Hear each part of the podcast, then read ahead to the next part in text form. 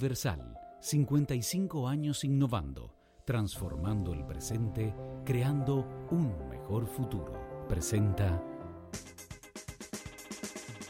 Si quieres darle seguimiento a los mercados bursátiles, el precio del petróleo, los commodities, las transacciones más importantes, no te puedes perder este capítulo bursátil.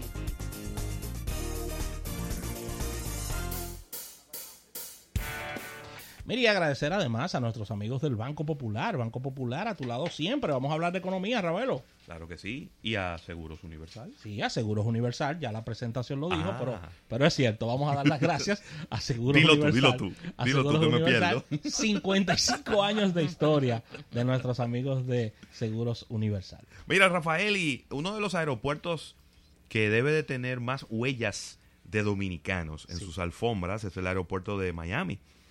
Y las autoridades del condado de Miami-Dade aprobaron la implementación de un programa de mejoras.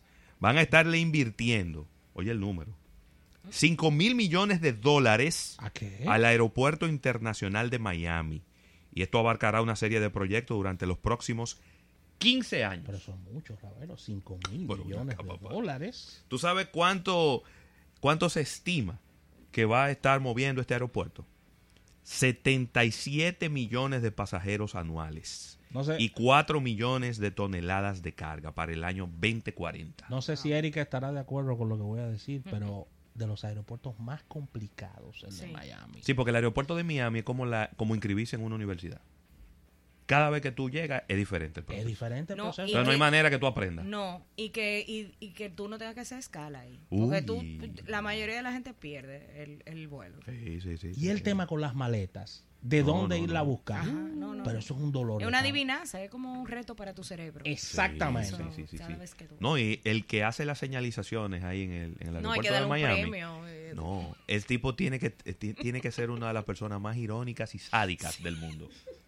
Porque él, de- él señaliza de manera, él señaliza de una manera para que tú te confundas. Sí. Ese es el objetivo. Pero le están metiendo unos cuartos a esto, Rafael. Entre las obras se encuentra el rediseño de los muelles E y F de la terminal central. También la expansión de la terminal sur, los muelles H y J. La renovación de las puertas del muelle D para permitir el estacionamiento de más aeronaves de fuselaje ancho y angosto, así como jets regionales de mayor tamaño. También la construcción de dos nuevos hoteles, uno de ellos con un centro de convenciones. Ahí tan claro ellos. Muy Qué claro. claro están. Otros proyectos complementarios y la ampliación de las posiciones de estacionamiento y almacenamiento para las operaciones de carga. Dice eh, el alcalde del condado Miami-Dade, el aeropuerto de Miami es el principal motor económico y la puerta de acceso del condado de Miami-Dade y genera cerca de 31 mil millones de dólares en negocios. Ahí está. Esto Por ahí se recibe el 96% de los turistas de la región. Ellos no están pensando de que los turistas que vienen a Estados los turistas de la región, el 96% por ahí que cruza. Increíble. Esto se suma a la noticia que dábamos ya en el año 2018 de una fuertísima inversión y arreglo de todos los puertos de Miami con una inversión de miles de millones de dólares.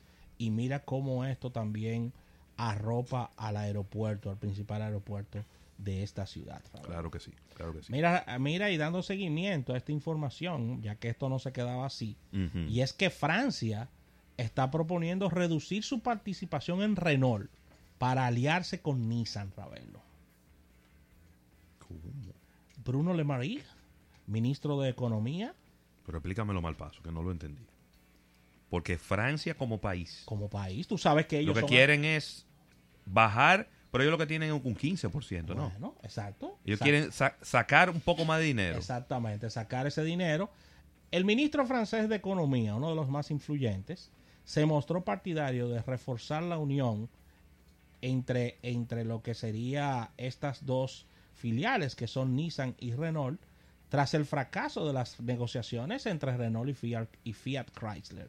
El- lo que pasa es que parece que ese señor, no sé dónde está donde está eh, durmiendo, porque Esa, esa, unión no ha dado muy buenos resultados, la de, la de Nissan y Renault. El gobierno francés tiene una propuesta de rebajar su participación y fortalecer su alianza con Nissan.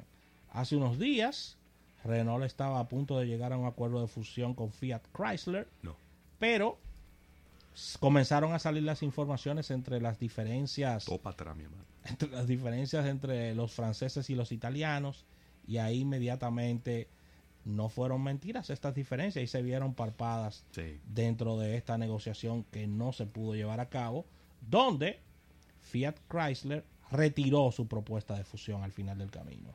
El ministro francés eh, Bruno Limagui dijo que hay que intentar reforzar esta, esta unión entre Nissan y Renault y eh, movernos hacia este tipo de integraciones. Actualmente el Estado francés, como bien decía Ravelo, posee el 15% de Renault, que tiene un 43% de Nissan, y este fabricante cuenta con, con derecho a voto en, en este tema, tiene derecho a voto y posee también Ravelo un 34% de Mitsubishi Motors. Así que ahí está lo que pudiera ser el próximo movimiento y lo cual es un refuerzo o, refuerza las informaciones de la diferencia entre los franceses y los italianos en este tema de la automotriz. Porque el gobierno francés es accionista de tanto de Renault como de Peugeot que decirlo, Rafael. Claro. De la dos. Claro, claro que sí. De Renault y de Peugeot. Mira, Rafael, en, las, en los mercados bursátiles de los Estados Unidos, dos acciones que están creciendo bastante en el día de hoy. Una de ellas es la de Intel Corporation, esta empresa de fabricantes de, de, microprocesadores y de procesadores, tanto para computadoras como para equipos móviles. Está creciendo un 2.07% y ya está cotizándose en 46 dólares con 98 centavos casi alcanzando los 47 dólares. También las acciones de Morgan, Stanley están creciendo un 2.13% y ahora pues se cotizan en 46 dólares con 61 eh, centavos. Pero tenemos que hablar de los índices bursátiles que siguen mejorando. Bien, traen una muy buena racha y ahora el Dow Jones está creciendo 121 puntos, lo que es un 0.47% y se coloca en 26.105. 26.105 el Standard Poor's 500 creciendo un 0.80% y ahora en 2.896 colocándose a los niveles antes del descalabro con el lío de este de la guerra comercial con China. Y el Nasdaq, el que más está creciendo en el día de hoy porque crece un 1.35%, se coloca en 7.846 puntos. Repito, ya alcanzando los números que tenían los índices bursátiles antes de todo este descalabro con el lío de los chinos, de los europeos, de los mexicanos y todos los aranceles habidos y por haber. El precio del petróleo del crudo ligero de Texas aumenta un 0.07%, lo cual son 4 centavos de dólar y se coloca muy estable en los 54 dólares con 3 centavos el barril en este momento, mientras que el Brent está cayendo en un 0.35% y, y, está ahora eh, cotizándose en el mercado internacional en 63 dólares con 7 centavos.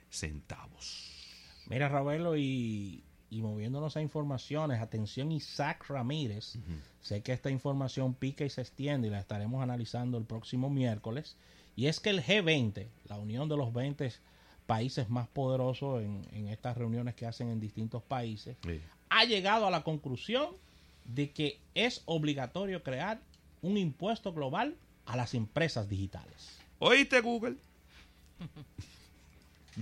Google que vive diciendo que no. El gravamen estará buscando acabar con estas lagunas legales utilizadas por los gigantes tecnológicos mundiales como Facebook y Google, ya mencionado por Ravelo, para reducir sus temas de pago de impuestos y llevar estos pagos de impuestos a otros países. si le pongo un, impuesto global, no importa donde tú estés, tiene que pagar lo mismo. Tiene que dar fuetazo.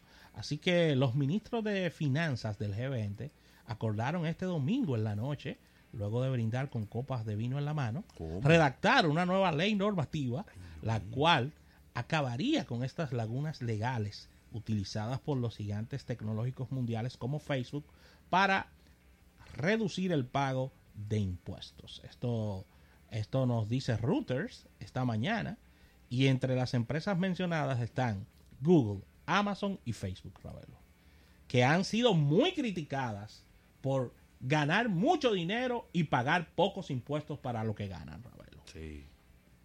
Hay una crítica muy fuerte contra estos que se están metiendo, están, como diría Carlos Almanzar, pateando el filete, están estas empresas, Ravelo, y no quieren dejar los chelitos en el Estado. Y esto ha sido, Erika, criticado hasta por Donald Trump, Ah, echándole la culpa de muchos de los males de Estados Unidos a, a estas empresas. Así que dijo uno de los ministros que ni Irlanda se salvará, ni Irlanda se salvará de colocar Mi este madre. impuesto, Raúl. Oye, ya que todas las empresas están cogiendo para allá, para ese paraíso fiscal, y dicen que ni Irlanda se salvará de colocar estas tasas impositivas, Ravelo, para estas empresas que se lo están ganando todo. Una vorágine económica, Ravelo, fuerte. Dios mío. Sí, sí. Está complicado. eso. ¿Eh? Así que con esta información cerramos este capítulo bursátil dando las gracias a nuestros amigos del Banco Popular y a Seguros Universal.